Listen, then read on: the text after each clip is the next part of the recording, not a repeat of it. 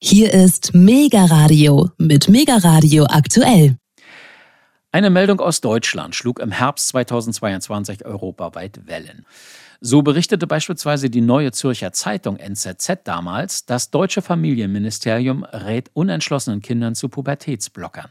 Und die Rheinische Post meldet im gleichen Zeitraum, das Regenbogenportal der Bundesregierung hat einen Infotext für transgeschlechtliche Jugendliche verfasst. In die Kritik geriet der Text, weil darin auch Pubertätsblocker angesprochen wurden. Zur Info, Pubertätsblocker werden auch eingesetzt, um Geschlechtsumwandlungs-OPs bei Kindern vorzubereiten.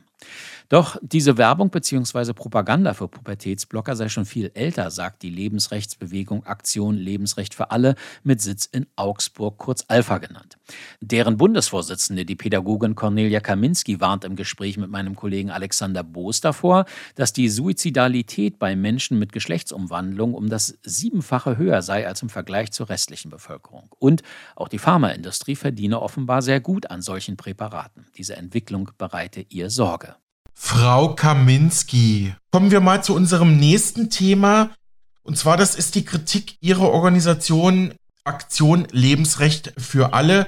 Also Ihre Kritik an Pubertätsblockern. Das ging ja vor wenigen Monaten durch die Medien. Meine Frage dazu. Mit welcher medizinischen Begründung hatte damals das Bundesfamilienministerium Kindern und Jugendlichen die Einnahme von Pubertätsblockern empfohlen, teilweise ohne das Einverständnis der Eltern bzw.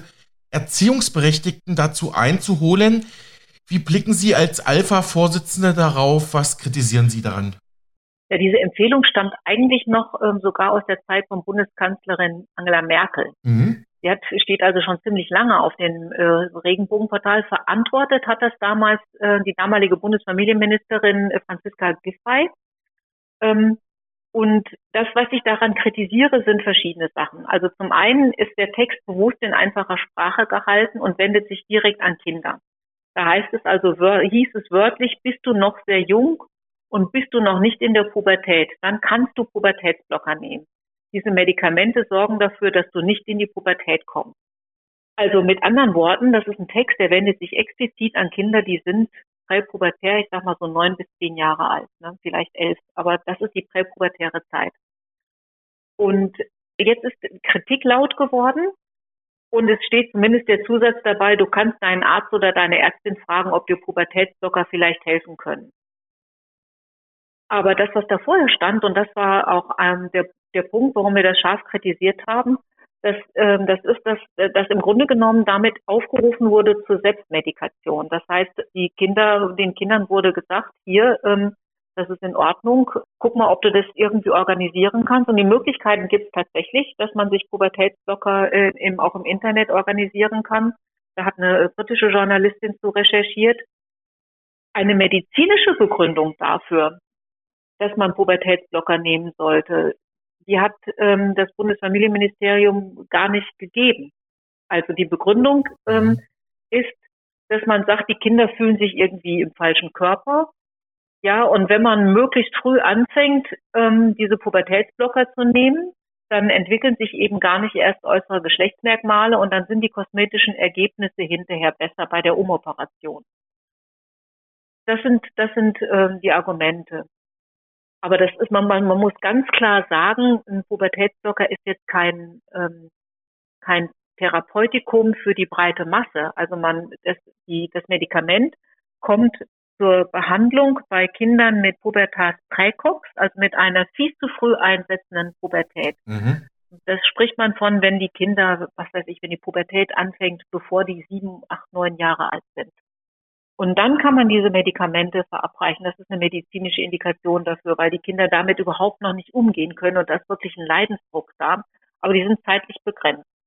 Die Einnahme ist zeitlich begrenzt. Und das Ziel ist dann nicht, aus den Kindern hinterher einen Transmenschen zu machen, sondern einfach nur die, äh, die mhm. Pubertät für eine Weile zu stoppen, damit sie dann einsetzen kann zu einem Zeitpunkt, wo es für die Kinder psychisch verkraftbar ist.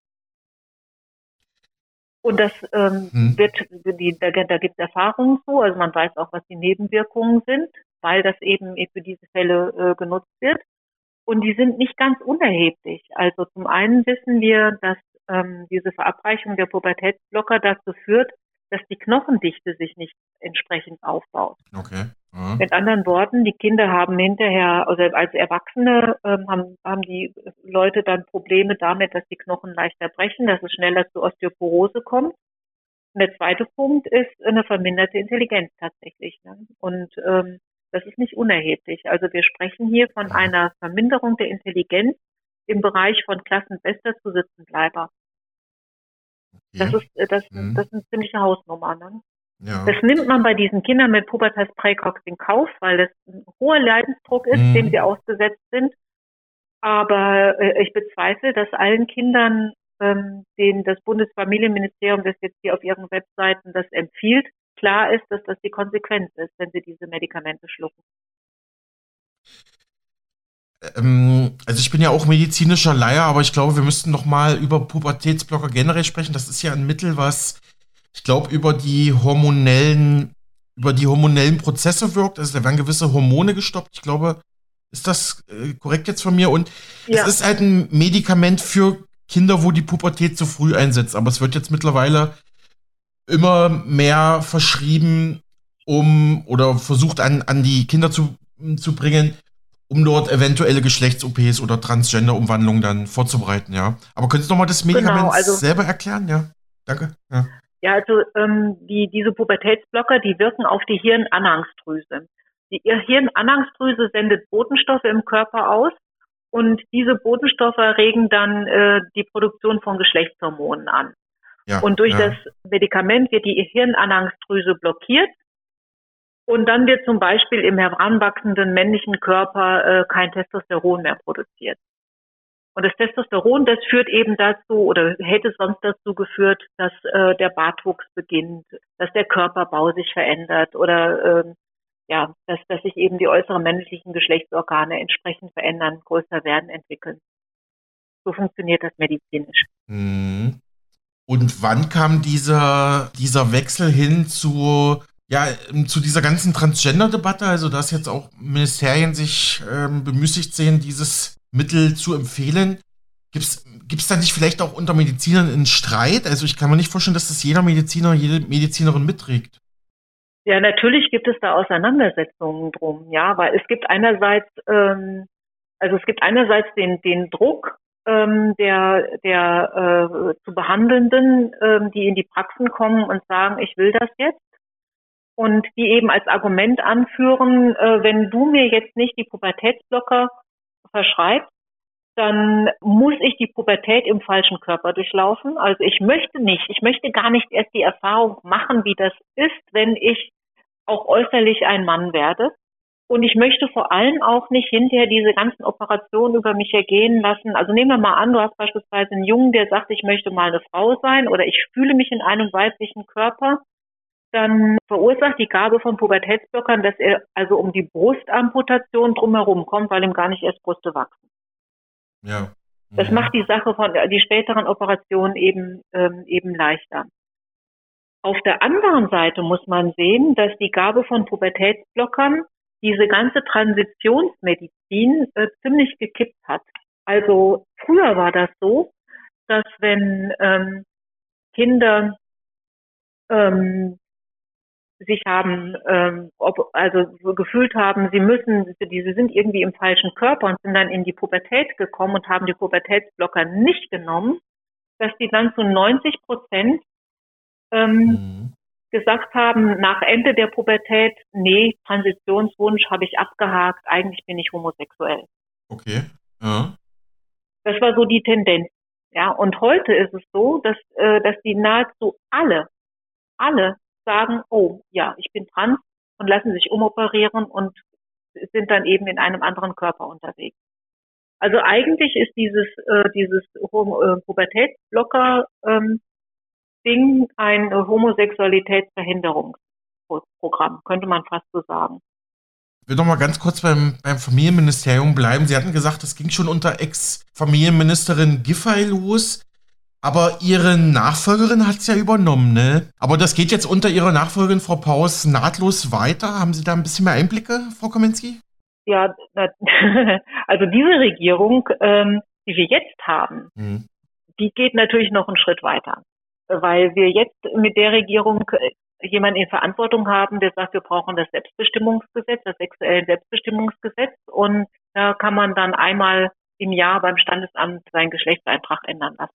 Und dann, dann wird das befeuert natürlich diese ganze Transitionsmedizin nochmal. Also wenn man jetzt sagt, auch Minderjährige können äh, zum, zum Standesamt gehen und sagen, ich bin, ähm, bin aber eine Frau oder ich bin aber ein Mann, ähm, mit 14 Jahren, ohne Einverständnis der Eltern unter Umständen, mhm. dann, ähm, ja, dann befeuert das diese Industrie. Und das ist eine Industrie, also machen wir uns mal nichts vor. Das ist ja nicht so, als ob das mit der Gabe von Pubertätsblockern ähm, zu Ende sei, ja, die die Kinder dann zwei, drei Jahre schlucken müssen. Sind übrigens nicht billig, diese Medikamente. Mhm. Danach kommen die OPs, die Kosten im fünfstelligen Bereich verursachen ja. und die nicht unerheblich sind.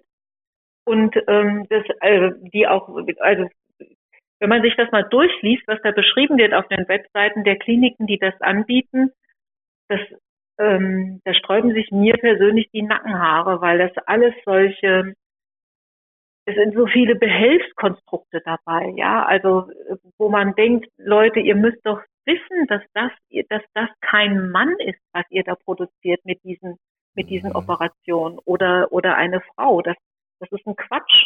Und das ist ja auch das, was äh, Menschen sagen, die, ähm, die die Sister sind oder die, die sagen, wir bereuen unsere Transition. Das war einfach falsch, dass wir das damals gemacht haben. Und dann ist es so, dass natürlich diese Hormone bis ans Ende des Lebens geschluckt werden müssen, um eben zu unterdrücken, dass Testosteron seine Wirkung entfaltet in einem männlichen Körper, der jetzt auf Frau getrimmt wurde oder umgekehrt. Also das ist kein gesunder Lebenswandel.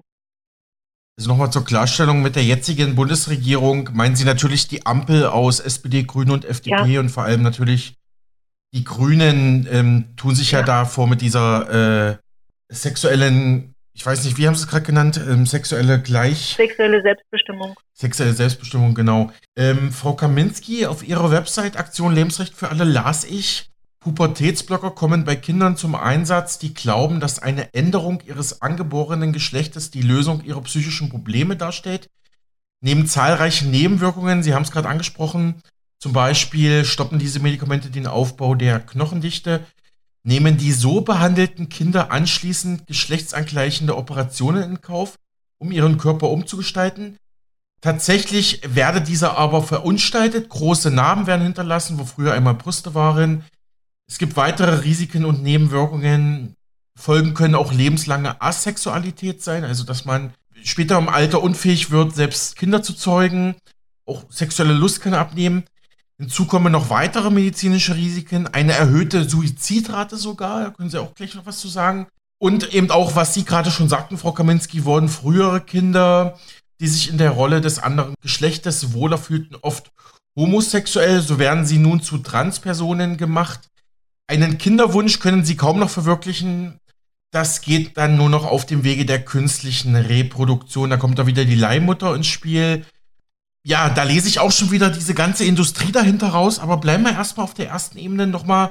Ja, nochmal die, die Risiken, Nebenwirkungen, Asexualität, erhöhte Suizidrate. Die Asexualität ergibt sich äh, schlicht und ergreifend daraus, dass durch diese Umoperation ein erfülltes Sexualleben gar nicht mehr möglich ist das, was die Ärzte da machen, sind ja immer Prothesen. Also ich mache es mal ganz drastisch. Eine Münchner Klinik bietet OPs an von Frau zu Mann, bei denen dann das äußere Genitale der Frau irgendwie umgeformt wird zu einem mhm. ähm, Geschlechtsteil des Mannes, das natürlich aber nicht funktionieren kann. Ja. Und damit es dann eben doch funktioniert, wird eine Pumpe eingebaut. Und die Pumpe muss dann betätigt werden, damit es zu einer vorgetäuschten Erektion kommt. Das hat jetzt mit äh, lustvollem Sexualleben echt nichts mehr zu tun. Ne? Ja. Also ähm, man, natürlich ist das auch nicht entsprechend enerviert. Das heißt, die, die Nervenbahnen, die sind alle überhaupt nicht da, die normalerweise notwendig sind, um sexuelle Lust empfinden zu können. Das funktioniert nicht mehr. Also ein normaler Geschlechtsakt ist schlicht und ergreifend nicht mehr drin. Und natürlich ist auch keine Produktion oder Zeugung von Kindern möglich auf diese Art und Weise. Und wenn, wenn Menschen, Transsexuelle dann eben doch Kinder haben wollen, dann geht das nur über die Inanspruchnahme von äh, Menschen, die diese sexuellen Operationen nicht haben über sich ergehen lassen, die also noch in der Lage sind, Ei- und Samenzellen zu spenden und die äh, über einen mhm. Uterus, also eine Gebärmutter verfügen und äh, dann sagen, ja gut, okay, äh, ich bin bereit, das Kind für dich auszutragen.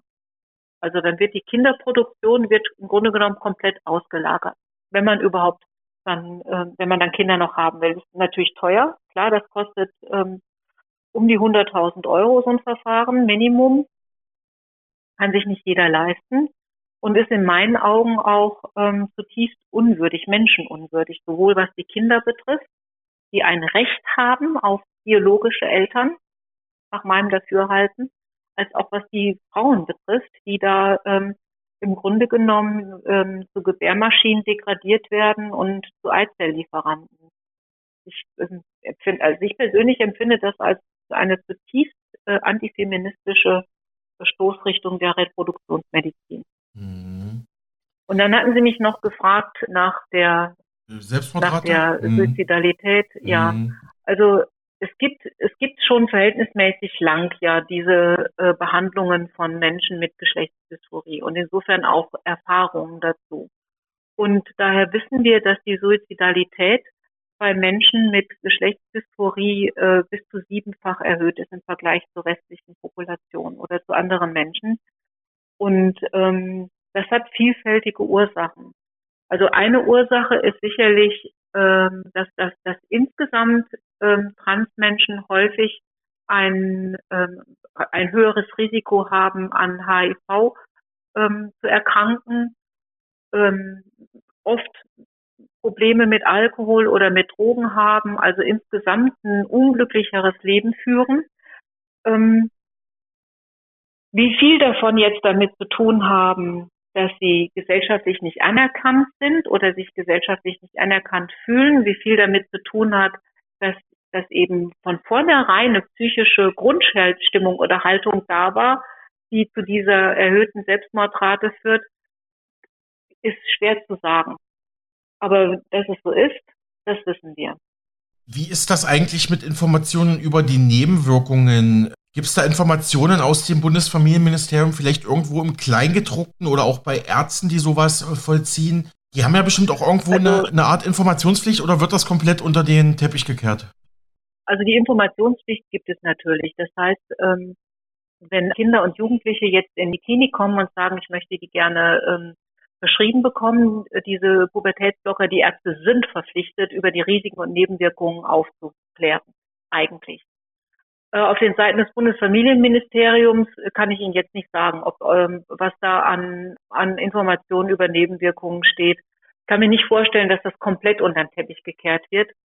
Man darf aber ähm, nicht außer Acht lassen, dass es durchaus auch Kliniken zumindest gegeben hat, die äh, den sogenannten affirmativen, transaffirmativen Ansatz gefahren haben. Also letztes Jahr hat es den Skandal gegeben um die Londoner Tavistock Klinik, die mhm. ähm, diesen transaffirmativen Ansatz gefahren hat. Das bedeutet, die Kinder, die da hingekommen sind, ähm, denen wurde gar nicht erst großartig eine Differentialdiagnose gestellt oder denen wurde gar nicht erst gesagt, guck mal, das könnte doch sein, dass deine Probleme andere Ursachen haben, sondern da mhm. wurde gleich gesagt, mehr oder weniger, äh, okay, du bist trans, das sind die Medikamente, die musst du schlucken, dann kommt die OP.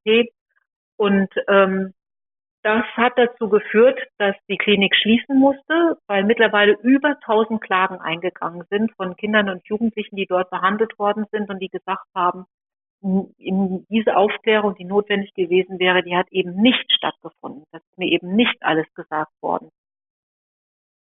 Und das, was, was wir jetzt haben ähm, in, in Deutschland oder das gilt insgesamt. Das ist ähm, eine Änderung der ICD-Codes. Das heißt, wir haben im Grunde genommen eine andere Definition davon, äh, von einer, eine so andere äh, Diagnoseschlüssel, die zur Verfügung stehen, um diese Geschlechtsdysphorie zu behandeln. Also der Leidensdruck oder die Beeinträchtigung ist als Diagnosekriterium für den Transitions, für die Transitionsbehandlung gar nicht mehr gefordert. Früher war das so, äh, dass das notwendig war. Früher war es auch so, dass eine psychiatrische Beratung und Behandlung notwendig war.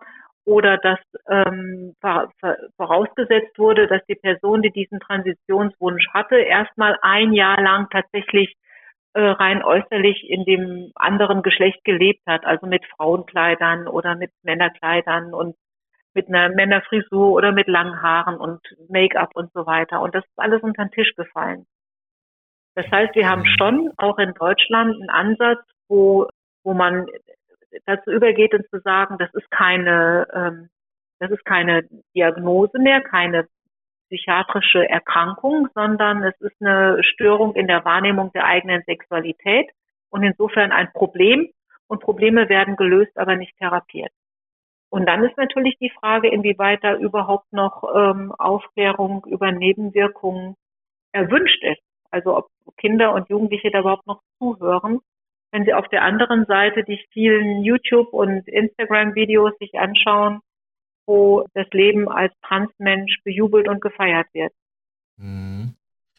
Also ich glaube, unseren Hörerinnen und Hörern, die vielleicht mit dem Thema noch nicht so viel Berührungspunkte hatten, ist mittlerweile auch schon klar geworden, dass dieses Thema Transgender, also Geschlechtsumwandlung, Transition, dass das ja in der heutigen Zeit ziemlich omnipräsent ist, auch ziemlich ähm, ja in diesen politischen, ideologischen Kramkämpfen auch verordnet werden kann.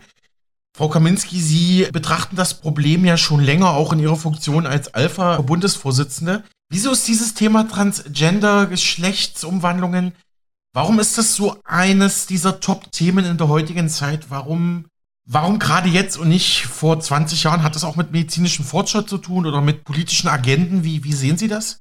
Also eher mit äh, politischen Agenten als mit medizinischem Fortschritt. Mhm. Denn ähm, die Behandlung von Transitionswünschen, ähm, die gibt es ja, wie gesagt, schon ziemlich lange. Da haben wir, da, da gibt es medizinisch auch schon einiges an Erfahrung dazu. Aber das, was wir eben jetzt beobachten, das ist, der Griff im Grunde genommen erfolgt auf Menschen, äh, die sehr viel jünger sind. Also man hat so ein bisschen den Eindruck, dass, äh, das sage ich jetzt einfach mal so persönlich, dass eine Lobby hier ihren Nachwuchs aufsucht. Und ähm, das ist etwas, was mich besorgt. Mich besorgt auch die Entwicklung, äh, die, die Verschiebung, die es da gegeben hat. Also früher, ähm, also die, diese die Geschlechtsdysphorie ist absolut real und auch das Leid der betroffenen Menschen ist absolut real. Es ist aber auch absolut selten. Wir reden hier von wirklich ähm, von Zahlen im Promille-Bereich. Und es sind ja. fast ausschließlich mhm. Männer betroffen gewesen früher, fast ausschließlich Männer. Männer, die zu Frauen werden wollten, total, ne? Hm? Genau, ja. genau. Und das ist total gekippt. Also wir haben jetzt 80 Prozent Mädchen, die den Traditionswunsch äußern. Mhm. Und der, dieser Transitionswunsch, der, der setzt ganz plötzlich ein. Man spricht hier von Rapid Onset Gender Dysphoria. Und dann ist, stellt sich schon die Frage, ist das überhaupt, ist das nicht vielleicht eine, eine Modediagnose? Ist das nicht ein, ein Hype, der da entstanden ist, der befeuert wurde durch die sozialen Medien? Wir haben äh, Zuwachsraten um bis zu 4.500 Prozent. Das ist äh, gigantisch. Und dann, dann muss man schon die Frage stellen, kann das sein, dass das tatsächlich alles gesicherte Diagnosen sind? Oder ist es nicht einfach so ein Ausdruck ähm, eines generell gefühlten, sich unwohlfühlens mit den körperlichen Veränderungen, ähm, mit ich möchte so sein wie der oder, äh, oder die, jene, die mir da auf YouTube entgegenlächelt. Und dann wird einer, einer Mode hinterhergehechelt, von der man glaubt, sie könnte eine Erlösung bringen, aber die Ursache für die Probleme, die liegen eigentlich ganz woanders. Mhm. Also ich denke, das ist so, so ein bisschen so multifaktoriell. Einerseits sicherlich eine, eine Lobby, die da aktiv ist und ähm, das befeuert. Sicherlich auch die Pharmaindustrie, die sehr gut verdient an den hormonellen Präparaten. Mhm. Und ähm, eben die Social Media, die ihren Rest dazu beitragen.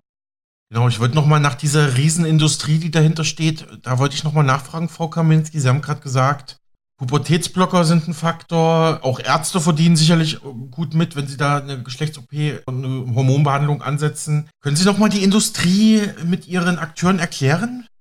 Ja, das ist, das ist, das ist sehr komplex. Also ähm, die, die Pharmaindustrie möchte natürlich gerne die Produkte, die sie produziert, einem möglichst breiten Markt zur Verfügung stellen und möchte möglichst viel verdienen. Das will jede Industrie, das ist ja ganz klar. Und ähm, wenn ich bei, bei der Pharmaindustrie ist es aber so eigentlich, dass wir eine Pharmakovigilanz haben. Das heißt, wir haben Institutionen und Einrichtungen, die dafür sorgen, dass nur die Medikamente auf den Markt kommen, die auch tatsächlich angezeigt und, und benötigt sind, die also tatsächlich den therapeutischen Nutzen auch bringen. Und bei manchen Produkten entsteht bei mir der Eindruck, dass da unter Umständen eine ungesunde Verquickung entsteht zwischen Pharmaindustrie, verschreibenden Ärzten, Werbekampagnen für bestimmte Medikamente, die dann ein Problem äh, überhaupt erst entstehen lassen. Es gibt interessante Literatur dazu, habe ich gerade ein Buch gelesen, das heißt äh, Crazy Like Us, wie Amerika seine psychischen Probleme in die ganze Welt exportiert. Ähm, wo also in Ländern, wo ein bestimmtes psychisches Problem eigentlich gar nicht vorhanden gewesen ist ähm, oder gar nicht als solches erkannt wurde, aber als Markt entdeckt worden sind für der, der Pharmaindustrie, die da gesagt hat, Mensch, da könnten wir doch unser, was weiß ich, Antidepressivum äh, noch besser verkaufen, wenn wir die Stimmung etwas ändern würden in Bezug auf die Wahrnehmung von, von Selbstmord. Also, dass Pharmaindustrie einen Markt braucht, um Produkte zu verkaufen, das versteht sich, glaube ich, von selbst, das ist klar. Und dass sie einen Einfluss hat auf die Art und Weise, wie Politik gemacht wird, ähm, halte ich auch für durchaus denkbar. Wir haben jetzt gerade in den USA den Fall, dass ähm, die Food and Drug Association, die zuständig ist mhm. für die Zulassung von Medikamenten, die FDA, sich, ge mhm. sich ge ja. genau äh, sich geäußert hat. Und zwar, das ist das Medikament Plan B One Step, da, da ist der, der Beipackzettel geändert worden. Das, das ist eine Pille, die, die Morning After Pill. Wir sagen die Pille danach. Und dieses Medikament Levonorgestrel hat eine frühabtreibende Wirkung. Und diese Wirkung ist jetzt aus dem Beipackzettel einfach entfernt worden. Also die gibt es okay. durchaus nach wie vor. Mhm. Aber auf Druck der Abtreibungslobby in den USA hat der Pharmakonzern dann gesagt, wir nehmen das mal raus vielleicht auch in Reaktion auf das Urteil Roe v. Wade. Ähm, in den USA wird es nämlich sehr viel häufiger benutzt als, als Ulipristal-Acetat. Das ist das Medikament, das bei uns eingesetzt wird als Pille danach. Und die Abtreibungspille selber, also die Mifegyne, die ist jetzt äh, in der Apotheke erhältlich in den USA. Früher gab es die nur im Abtreibungszentrum, also ähm, was weiß ich, in der Planned Parenthood Klinik. Und jetzt kann mhm. man einfach in die Apotheke gehen und sagen, ich hätte gerne die Mifegyne und schluck die dann zu Hause. Und das sind alles so Sachen, wo man merkt, es gibt eine, eine Industrie, die möchte Medikamente verkaufen. Es gibt eine Politik, die ändert dann plötzlich die Beschränkungen, die es gegeben hat für den Vertrieb des Medikaments. Und für mich ist es schwer vorstellbar, dass da äh, nicht eine sehr aktive Lobby am Werk ist, die den ganzen Laden schmiert und am Laufen hält. Also treffen Finanzinteressen der Pharmaindustrie auf politische Ideologien und da es da ja sowieso schon ja. Verknüpfungspunkte gibt, kann man da schön diese, ja, diese Agenda sozusagen. Da gibt es Synergien, ja. Da gibt es Synergien, genau. genau. Also diese Agenda forcieren sozusagen. Ähm, aber Sie hatten auch gesagt, Frau Kaminski, viele, viele Jugendliche und Kinder, die einen Transitionswunsch, also einen Geschlechtswechselwunsch hegten, sind dann als Erwachsene nicht mehr ganz so glücklich darüber, bereuen teilweise auch diesen Schritt. Gibt es da auch ähm, vielleicht ja. Erhebungen oder Zahlen dazu? Also ich, ich kenne keine Erhebungen oder Zahlen. Kann, ich kann Ihnen da keine Statistiken jetzt nennen. Ich weiß nur, dass ich, also mhm. das, das, das sind diese, diese tausend, die einzige Zahl, die, die valide ist, die ich Ihnen nennen kann, ist, dass eben über 1000 von den 19.000 Kindern, die in der Tavistock-Klinik behandelt worden sind, die Klinik jetzt verklagen. Und ich, ich finde, das ist schon eine erhebliche Anzahl. Mhm. Und dann gibt es viele Einzelbeispiele, also von Transitionsmenschen, ähm, die jetzt an die Öffentlichkeit gehen und äh, beklagen, was da mit ihnen passiert ist. Also ähm, eine heißt beispielsweise Shapeshifter, die ist ähm, eine Transfrau, ursprünglich aber mit männlichem Geschlecht geboren, bezeichnet sich selbst auf Twitter als Überlebender experimenteller ärztlicher Transgender-Behandlung mhm. ähm, und erklärt dann eben, mir wird jetzt bewusst, dass ich immer ein Mann gewesen bin.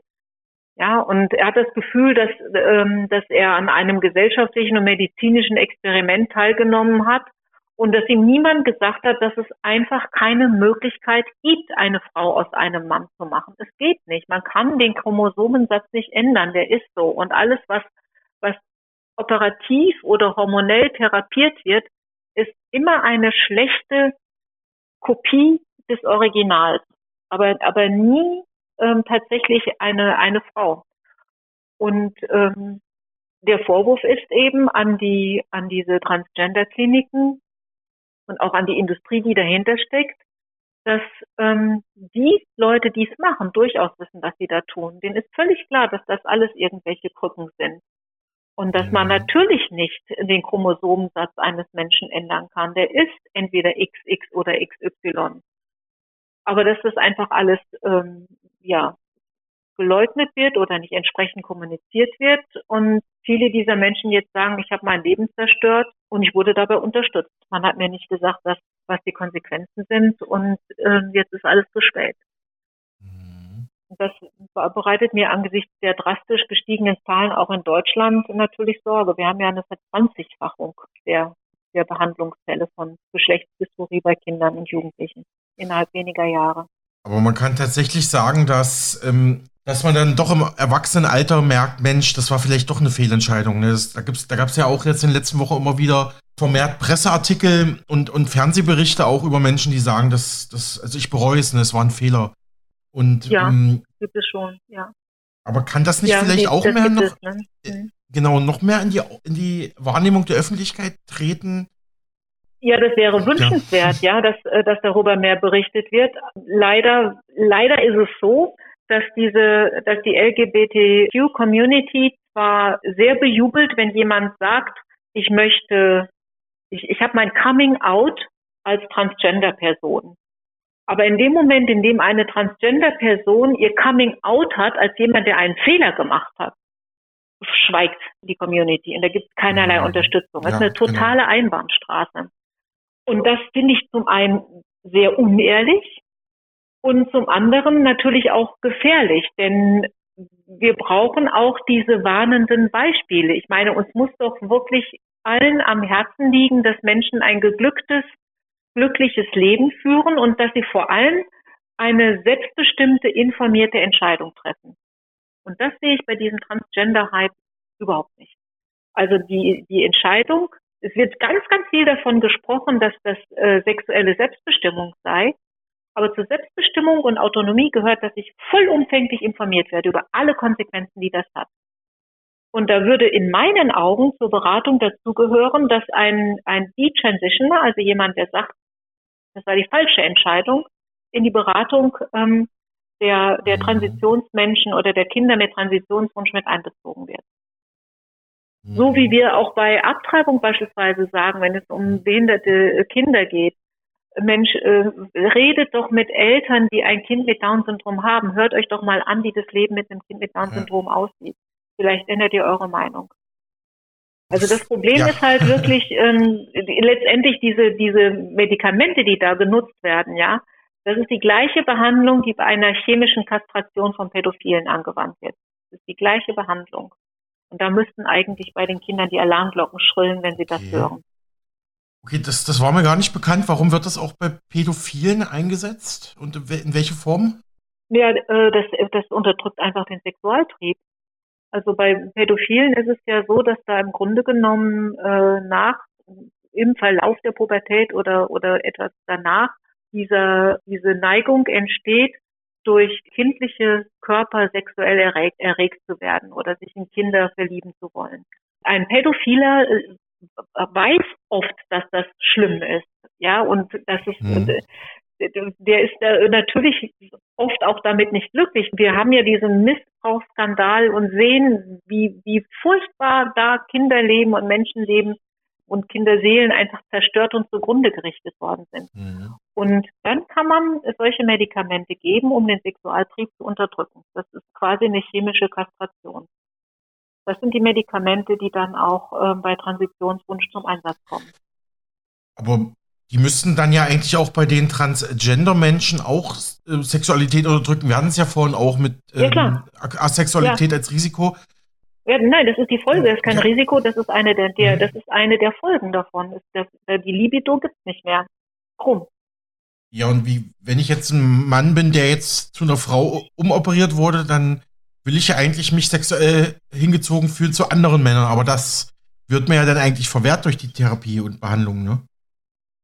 Ich weiß, ich weiß nicht, wie, wie gibt es da Erfahrungswerte aus ja, der also Praxis? Also das, Weil ja. es ist ja irgendwo, man, es ist ja, also gerade diese Geschlechtsumwandlung ist ja ein, erstmal ein rein sexueller Akt oder zumindest, also da geht es ja um das Geschlecht eines Menschen und man will ja auch vielleicht sexuell aktiv danach sein, aber das geht ja dann gar nicht mehr. Also. Nee, sexuell nicht. Das, das haben wir ja vorhin schon mal gesagt. Das ist, das ist, so, das ist ja, echt ja, schwierig. Also ist, ähm, mhm. wie, wie soll das funktionieren? Ne? Ähm, ja, mhm. also wie gesagt, ich, ähm, diese Geschlechtsdysphorie, die ist wirklich real, das gibt es. Und ähm, das, sind, das trifft, tritt häufig äh, im sehr frühen Kindheitsalter auch schon auf und der Leidensdruck ist immens. Ähm, und man hat das früher eben dadurch therapiert, dass man gesagt hat, okay, wir machen eine solide Anamnese, wir machen eine Psychotherapie äh, oder eine psychiatrische Begleitung, bevor man angefangen hat zu sagen, gut, jetzt müssen wir den Schritt zur Transitionsmedizin gehen. Aber was man auch sagen muss, das ist, dass bei 70 Prozent der Menschen mit Geschlechtsdysphorie das Ganze sich im Rahmen der Pubertät einfach verläuft. Wenn man die in Ruhe gelassen hat, war das weg. Dann bleiben noch 30 Prozent von diesen 0,1 Prozent Männern mit Geschlechtsdysphorie übrig. Also verschwindend wenige, die dann tatsächlich auch diese Maßnahmen in Kauf genommen haben. Und für die ist es so, dass sie gesagt haben, ich verzichte lieber auf, auf Sexualität, als dass ich mein Leben lang in einem, mich im falschen Körper fühle oder darunter leide, dass ich eben äh, als, als Mann geboren bin, wo ich doch eigentlich lieber eine Frau wäre. Und dann nehmen sie das dafür in Kauf, um eben das andere Leid zu unterdrücken. Mhm. Frau Kaminski, mal eine ketzerische Frage von mir. Wenn die Aktion Lebensrecht für alle Menschenrechte für alle Menschen fordert, sogar für ungeborene Menschen im, im Mutterleib, dann müsste das doch eigentlich auch für Transgender-Menschen gelten, die Sie ja aber eigentlich kritisieren. Oder habe ich da Denkfehler? nee, ich, ich kritisiere Transgender-Menschen nicht. Das liegt mir fern. Mhm. ganz im Gegenteil. Super, also ich bin äh, sehr davon ja. überzeugt, ja, ich bin sehr davon überzeugt, dass wir Transgender-Menschen mit sehr viel Respekt auch ähm, begegnen müssen. Was ich kritisiere, ist eine, äh, ist eine Lobby, die nach den Kindern und Jugendlichen greift und die Transgender-Menschen produziert, wo es nicht notwendig wäre. Und ähm, das halte ich für menschenunwürdig. Ich halte das für einen Missbrauch, eine andere Form des Missbrauchs der Kinder. Wenn wir plötzlich eine Umkehrung der Transgender-Behandlung haben von äh, und, und vorher sagen zu 80 Prozent sind erwachsene Männer betroffen und heute sind es zu 80 Prozent Mädchen, die, die, die Angst haben vor der Pubertät und vor den Veränderungen, die sich damit ergeben. Wenn wir eine Steigerungsrate haben von viereinhalbtausend Prozent, dann stimmt da was nicht. Ich möchte es mal auf eine andere Ebene heben. Wir hatten vor, vor gar nicht so langer Zeit einen anderen Körperhype, einen anderen Körperwahn. Ist auch noch nicht ganz rum. Der hat dazu geführt, dass, dass wirklich eine Anorexie- und Bulimiewelle durch unsere Schulen mhm. geschwappt ist. Auch da waren hauptsächlich Mädchen betroffen, die gesagt haben, ich fühle mich im falschen Körper, nämlich in einen zu dicken. Mhm. Und die dann gerne in einen, mhm. genau, die wollten dann gerne in einen anderen Körper, nämlich in einen dünneren. Auch das war das Gefühl, ich bin hier im falschen Körper. Und ähm, das hat natürlich Todesopfer gefordert. Jetzt stellen Sie sich einfach nur mal vor, es hätte damals eine mächtige Pharma-Lobby oder irgendeine andere Lobby gesagt, das ist völlig in Ordnung, du bist auch im falschen Körper und wir haben hier das richtige Medikament für dich. Dieser magersüchtige, bis auf Skelett abgemagerte Körper, das können wir für dich mit Medikamenten und Hormonen oder was auch immer herstellen. Das, da hätten wir alle gesagt, Mama, seid seid ihr gaga? Das hat Todesopfer gegeben, diese Welle. Und das glaube ich, müssen wir heute auch sehen. Dieses, also, was, was heißt denn das? Ich bin im falschen Körper. Wieso ist der Körper falsch? Der ist völlig gesund. Der Körper, in dem diese Kinder drinstecken, ist völlig gesund. Der ist nicht falsch. Und dann ist die zweite Frage, wer oder was ist denn da im falschen Körper? Also hier wird so getan, als gäbe es eine Psyche oder irgendeinen Geist, der da in diesem mhm. Körper schwebt und der männlich oder weiblich ist. Und, und auch das ist Quatsch. Es gibt keine männliche Seele oder eine weibliche Seele. Also das sind so Voraussetzungen, von denen da die Rede ist, die einfach mhm. Blödsinn sind. Und ich sehe da wirklich eine Gefahr für unsere Kinder und äh, eine Entwicklung, die mir größte Sorge macht. Das hat mit, mit einer ähm, Missachtung von Transgender-Personen aber nichts zu tun. Das ist eine ganz andere Schiene. Vor denen habe ich selbstverständlich Respekt und achte, wertschätze sie auch. Sie kritisieren nicht die Patienten, also die Kinder und Jugendlichen, die diesen Wunsch hegen, auch nicht die Ärzte, sondern vor allem die Propaganda- und Industrie, Pharmaindustrie, die dahinter steht, die das Ganze durchdrücken will, weil das sind natürlich auch alles Marktfelder, wo man Medikamente verkaufen kann, wo man Therapien ansetzen kann. Also eigentlich kritisieren sie eher die ja. Propaganda dahinter, wenn ich sie jetzt richtig verstanden habe. Und die Kinder sehen sie eher als Opfer. Zum einen das. Ne? Ja. Genau. Und, und dann kritisiere ich auch Aktivisten. Das tue ich sicher auch, mhm. ähm, die diesen, diesen Transgender-Hype nutzen, um Chaos zu stiften. Die jetzt hergehen und sagen, ähm, ein Mann, der sich als Frau deklariert hat, der muss sofort und ohne Umschweife Zugang bekommen mhm. zu Schutzzonen, die früher Frauen ähm, allein zur Verfügung gestanden ist. Und ich sehe da eine Abwicklung feministischer Errungenschaften, die äh, da sträuben sich mir wirklich die Nackenhaare. Das kann doch nicht sein, dass all das, wofür wir als Frauen 100 Jahre gekämpft haben, jetzt von einer Transgender-Lobby uns ähm, streitig gemacht werden soll.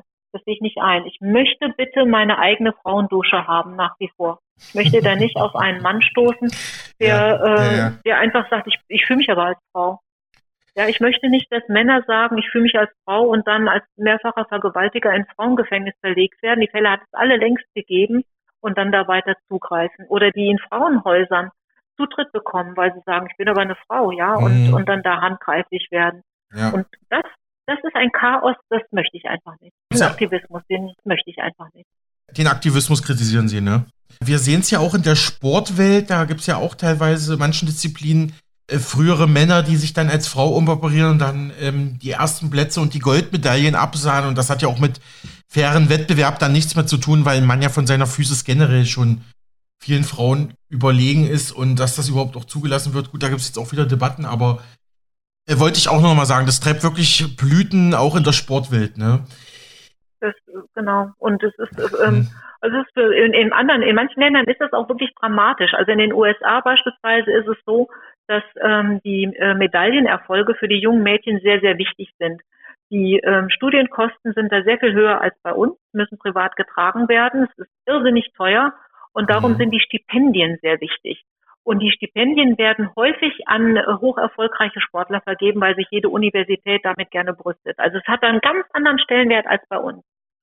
Und jetzt kommen da Männer und sagen, ich bin aber eine Frau, starten bei den Frauen, greifen die Medaillen und die vorderen Plätze ab. Und das ist dann eben nicht nur das, der Tod für den Frauensport, sondern auch ähm, für viele junge Mädchen das Aus für ihre Bildungschancen weil sie, an die, hm. weil sie eben an diese ja. Stipendien an den Universitäten nicht mehr rankommen. Das ist ein Effekt, den habe ich noch gar nicht bedacht. Das stimmt, Frau Kaminski. Ähm, nächste Frage. Der MDR, der Mitteldeutsche Rundfunk, berichtete in einem, ich würde sagen, eher wohlwollenden, also eher pro-Transgender-Beitrag folgendes im Oktober 2022. Dort hieß es, Pubertätsblock und Hormontherapien seien ein Mittel, um den Leidensdruck von Transpersonen zu lindern unter dem diese täglich stehen, weil ihr biologisches Geschlecht nicht mit dem empfundenen Geschlecht übereinstimmt. Doch in der Wissenschaft sei noch längst nicht alles geklärt und es gebe eine Reihe von Unsicherheiten in Bezug auf Diagnostik, haben Sie auch gerade gesagt, Nebenwirkungen haben Sie auch gerade gesagt und eventuelle Langzeitfolgen haben Sie auch gesagt, Frau Kaminski. Der MDR weiter, die, die Verantwortung der behandelnden Ärztinnen und Ärzte sei groß, die Entscheidung keine leichte. Wie blicken Sie auf solche Aussagen? Ja, einerseits finde ich es schon gut, dass, ähm, dass das auch nochmal einfach gesagt wird, dass, dass wenigstens festgehalten wird, ähm, dass es da Diskussionen gibt.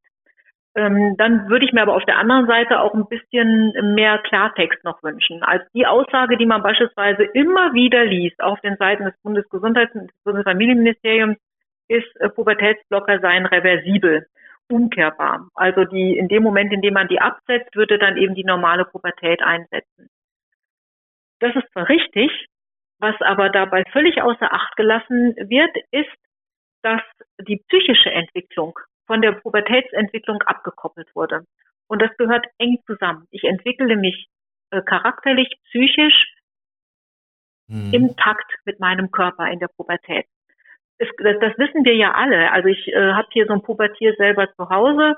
Ähm, mein Sohn ist äh, ja. gerade 15 geworden. Und natürlich merkt man, okay, da gibt es eine körperliche Veränderung, aber da gibt es auch geändertes Verhalten. Und wenn ich jetzt hergehe und sage, wir blocken deine körperliche Veränderung, dann ändere ich aber damit nicht die, die psychische Verfasstheit.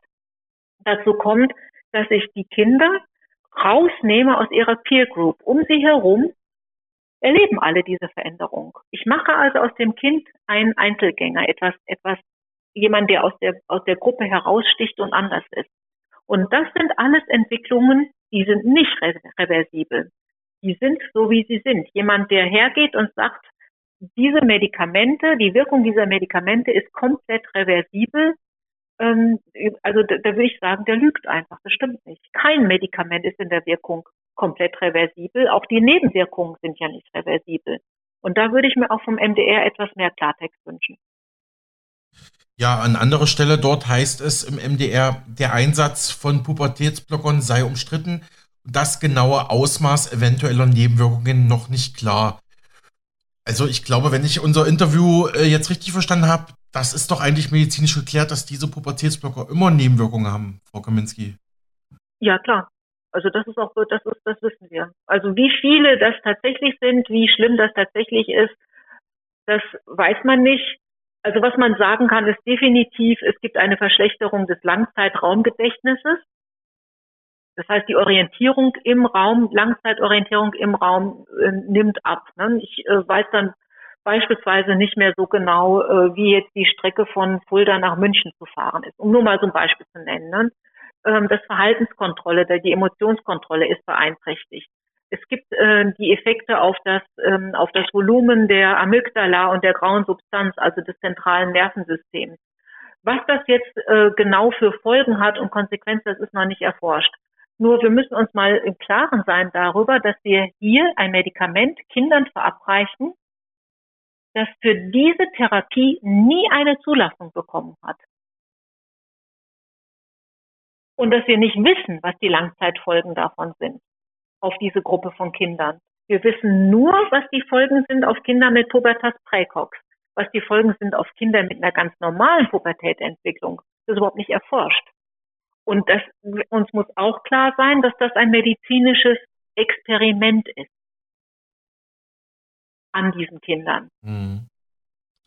Und auch das, denke ich, ist eine Wahrheit, die einfach ähm, mal deutlicher genannt, benannt werden müsste. Dass, ähm, dass eine signifikante Verschlechterung also des, des IQ und des Arbeitsgedächtnisses gibt, das hatte ich schon gesagt. Mhm. Und ob Kinder da ähm, so, so mit einverstanden sind, dass sie dann wissen, okay, ähm, Numerus Clausus Abitur, das kannst du schon mal knicken, weiß ich nicht. Mhm. Frau Kaminski, beraten Sie bei der Aktion Lebensrecht für alle in Ihrer ja, Beratungstätigkeit, beraten Sie da auch Kinder, Jugendliche oder Eltern, wo ein Transgender-Wunsch aufkommt oder vermitteln Sie diese weiter oder ähm, gibt es so eine Anfrage gar nicht nee. in Ihrem Bereich? Äh, war nur eine Frage. Nein, äh, Nee, äh, machen wir. Also wir machen ausschließlich Schwangerschaftskonfliktberatung mhm. und ähm, wir, das, das ist nichts, was zu unserem Beratungsspektrum dazu gehört. Wir, wir sind da auch nicht kompetent. Und ich habe mich ja. äh, angefangen, mit diesem Thema zu, zu beschäftigen, weil ich gemerkt habe, dass mit, mit der eigentlichen Lebensrechtsthematik wirklich verknüpft ist. Also in dem Moment, in dem ich hergehe und sage, ich produziere asexuelle Wesen, die aber vielleicht doch irgendwann mal einen Kinderwunsch haben, bin ich automatisch im Bereich der In-vitro-Fertilisation. In-vitro-Fertilisation zieht immer die Vernichtung von äh, künstlich erzeugten Embryonen nach sich. Und das ist ein Lebensrechtsthema. Und deswegen habe ich gesagt, nee, wir müssen und wir müssen auch dazu Stellung nehmen und ähm, und sagen, die Verknüpfung und Verbindung gibt es und aus den genannten Gründen lehnen wir dann lehnen wir diese Form der Behandlung in großem Umfang bei Kindern und Jugendlichen ab. Hm, da verweise ich nochmal auf unser früheres Interview mit Frau Kaminski zum Thema Lebensrecht insgesamt und zur Frage, warum das politisch so eine bedeutende Rolle auch zum Beispiel in den USA spielt, warum das in Europa und Deutschland ein bisschen anders wahrgenommen wird. Aber abschließende Frage und vielen Dank nochmal für Ihre Zeit, Frau Kaminski. Was sind in Deutschland kompetente Organisationen und Ansprechpartner für Transgender-Fragen? Vor allem, wenn man jetzt vielleicht auch eine Mutter oder ein Vater ist und ein Kind hat, das einen Geschlechtswechselwunsch hat und man kommt da vielleicht auch argumentativ nicht mehr ran. Wo kann man sich da beraten lassen? Ich würde immer äh, Dr. Alexander Korte empfehlen von der LMU in, in München. Der ist Kinder- und Jugendpsychiater und äh, wirklich Facharzt und sehr, sehr kompetent. Also Kinder, Facharzt für Kinder- und Jugendpsychiatrie und Sexualtherapeut und hat sich intensiv mit dieser äh, Problematik auseinandergesetzt. Hat auch Stellungnahmen abgegeben zum Deutschen Ethikrat dazu. Das ist eine Klinik, wo ein Kind, glaube ich, noch eine sorgfältige Anamnese und Beratung bekommt äh, und dann eben möglicherweise auch, wenn es notwendig ist, die entsprechende Behandlung. Wenn man sich informieren möchte über, ähm, über das, was da auf uns zurollt, dann kann man das machen, ähm, ja, beispielsweise auf den Seiten ähm, der Demo für alle, die sich damit auseinandersetzt. Das wäre nochmal eine Möglichkeit. Soweit die Bundesvorsitzende der Aktion Lebensrecht für alle, Cornelia Kaminski, mit ihrer Kritik an der Vergabe von Pubertätsblockern an Kinder und Jugendliche. Mein Kollege Alexander Boos hatte mit ihr gesprochen.